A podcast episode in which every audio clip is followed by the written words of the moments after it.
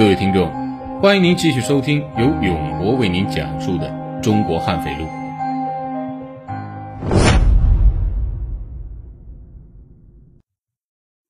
不想活，上讷河。这句话在上个世纪九十年代广为流传。当时啊，提到讷河，没有人不是谈虎色变、惊恐万分。九十年代正是全国大搞改革开放的时候，但那个时候啊，很多商贾做生意的人都不敢踏进讷河半步，这让当地的经济也受到了不小的影响。一句话影响了一座城，那么。这句话的背后究竟又是怎样的一个故事呢？讷河是黑龙江省的一个城市，它发源于小兴安岭西路的讷木尔河，蜿蜒曲折，一路向东，最后汇入嫩江。乐和市也因此而得名。它是中国甜菜与马铃薯之乡，汇集了汉族等其他二十四个少数民族。它还是清朝皇后婉容的祖居地，这本是一座美丽富饶、人杰地灵的城市，却因1991年的一桩杀人大案而恶名远播。前几集永博曾经给大家讲过的白银谋杀案，这个案件是中国的十大案之一，而且它排名奇案、变态案第一，而讷河变态杀人案与之相比毫不逊色。单就变态程度，绝对是有过之而无不及。正因为这样，讷河成了惊悚之地，而造成这一令人恐慌的人，却是一个面目清秀、身材俊朗、看上去斯斯文文的书生模样的人。他的名字叫贾文革。提起贾文革，在讷河没有人不知道，即使在整个黑龙江。不知道他的人恐怕也是少之又少。这个人是土生土长的讷河人，别看他表面斯文，其实他却是一个令人胆战心惊的疯狂变态杀人恶魔。他的疯狂残酷，已经没有任何文字可以描述的清楚。有人把世界第一杀人魔王亨利·里·卢斯卡说成十恶不赦，那他就是百恶不赦。贾文革从1990年7月开始，到1991年8月，仅仅一年的时间里，伙同其他四人，抢劫、强奸、杀人，疯狂作案几十起，先后杀死42人之多。这还是官方的数字，而坊间的传闻远不止这些。九十年代的中国，人们的思想还极度的封建，在男女关系上看得很重，除夫妻关系之外。都是作风问题，而这种问题也是十分严重的，很多人还因此丢了工作。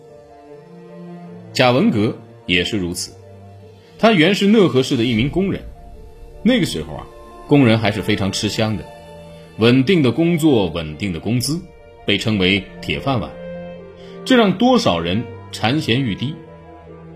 贾文革也因为长得帅气。工厂里很多女青年都愿意和他交往，而他呢，又生了一张能说会道的嘴，很讨女人喜欢。后来呀，有几名年轻漂亮的姑娘在贾文革的各种手段下与他发生了不正当的男女关系。这种不正当的关系，当时的人们是非常抵制的。工厂里出现了这种情况，厂领导非常震怒，也毫不留情的就把贾文革开除了。没有了工作，贾文革整天无所事事。他生性风流，经常招嫖，有时候还把女人带回了家。他老婆的一点工资也都被其挥霍一空。在忍无可忍的情况下，老婆与他离了婚。离婚后的贾文革啊，一点也不收敛，与社会上的一些失足女青年整天厮混在一起。这样的混日子没有经济来源。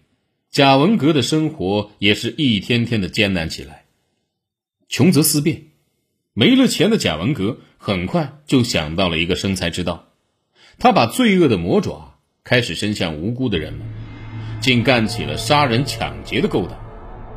罪恶一旦萌发，人也会越走越远，最后就深陷其中。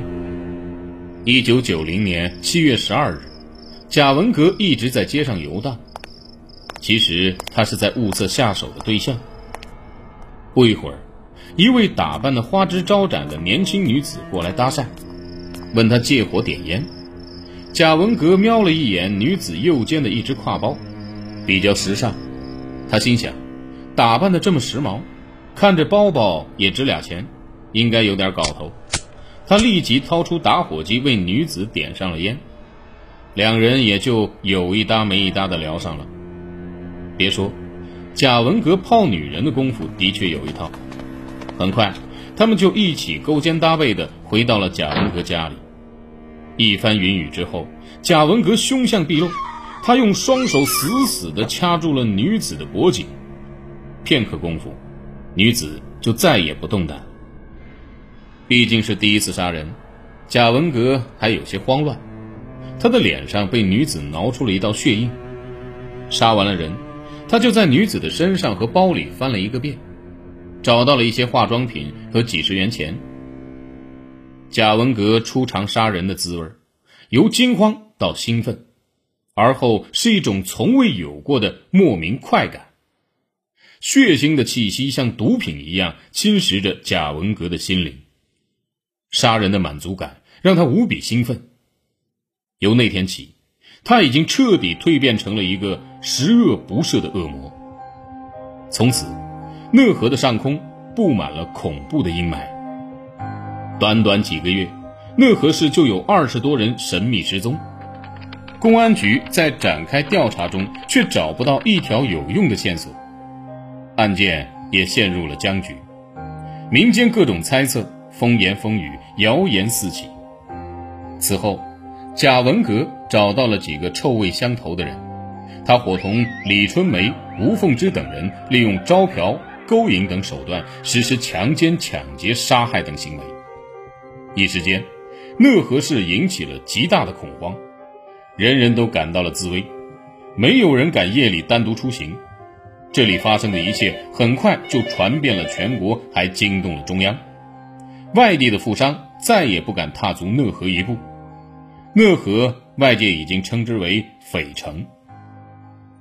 在这里，不得不说一位女子，本来她也是受害者，死里逃生后，她没有选择报案，而是选择成了恶魔的帮凶。这名女子叫徐丽霞，是讷河市的一位普通女工，结婚后，与丈夫的关系不太融洽。经常小吵小闹。这天，丈夫又因为一些鸡毛小事与她发生了争执，心情极坏的徐丽霞一气之下就冲出了家门。她漫无目的的来到了火车站，在车站，他也是四处转悠来散心。而在火车站，也还有一位不速之客在转悠，他就是贾文革。他可不是散心来着，而是来。狩猎，看到徐丽霞面容姣好，穿的衣服也不错，一个人在东走西顾，就误以为是卖淫女。火车站附近的小旅馆里就寄生着很多这一类的卖淫女，他们每天都到火车站向南来北往的旅客招揽着生意。贾文革靠上前去，就和徐丽霞攀谈起来。徐丽霞本来心情不好。见有帅哥搭讪，自然很高兴。很快，在贾文革巧舌如簧的攻势下，徐丽霞就乖乖的跟随着他来到了贾文革的住处。他做梦也想不到，自己正一步步的走进了魔鬼的陷阱。两个人到了住处，就迫不及待的发生了关系。就在徐丽霞兴致正浓，尽情享受这偷情的快乐时，他突然就感到自己的脖颈被一双大手死死的掐住，不一会儿，他就只有出的气，没有进的气。贾文革杀了这个女人后，就直接把她扔进了仓库。这是贾文革花了好长时间挖出来的一个地窖。谁知啊，这徐丽霞命不该绝，当时她只是昏死过去，并没有死。在地窖里，她慢慢的缓过劲儿来，竟然醒了过来。他下意识的向四周观看了一下，这一看就把他三魂吓跑了七魄。只见地窖里横七竖八的摆放着几十具尸体。此时他也清楚了自己在什么地方。早前他就听说过很多有关杀人狂魔的传闻，想不到自己竟然也有此下场。她后悔与丈夫吵架跑了出来，更后悔跟着陌生人走。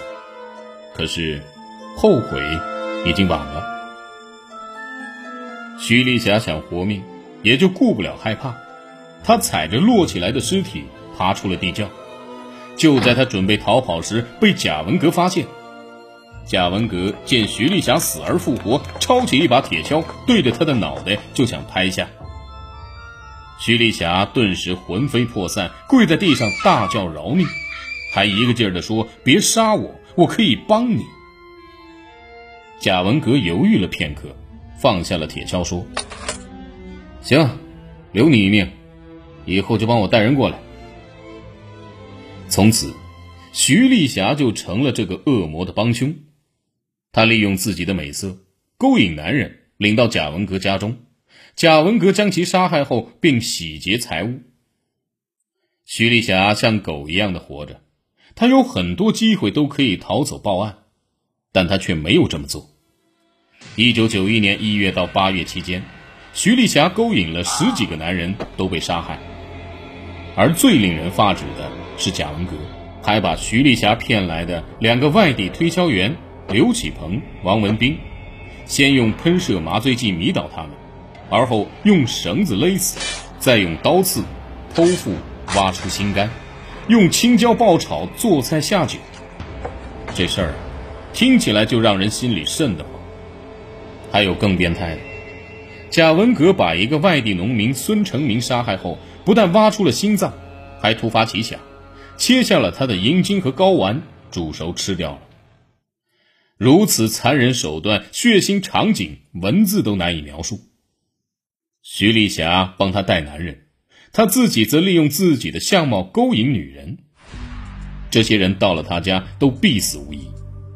财物被洗劫后，尸体就被抛下了大地窖。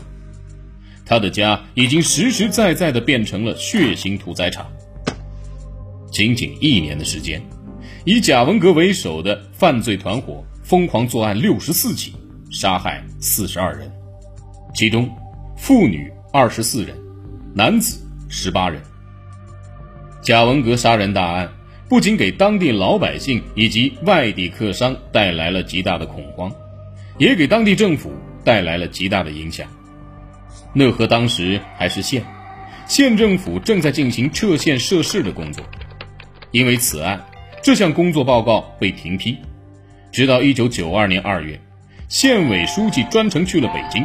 汇报了因为该案被停批的撤县设市事宜。此时，贾文革案已经破获，该杀人团伙四名主犯也在1992年1月9日被执行枪决。1992年9月2日，讷河县才被批设立市，由齐齐哈尔市代管。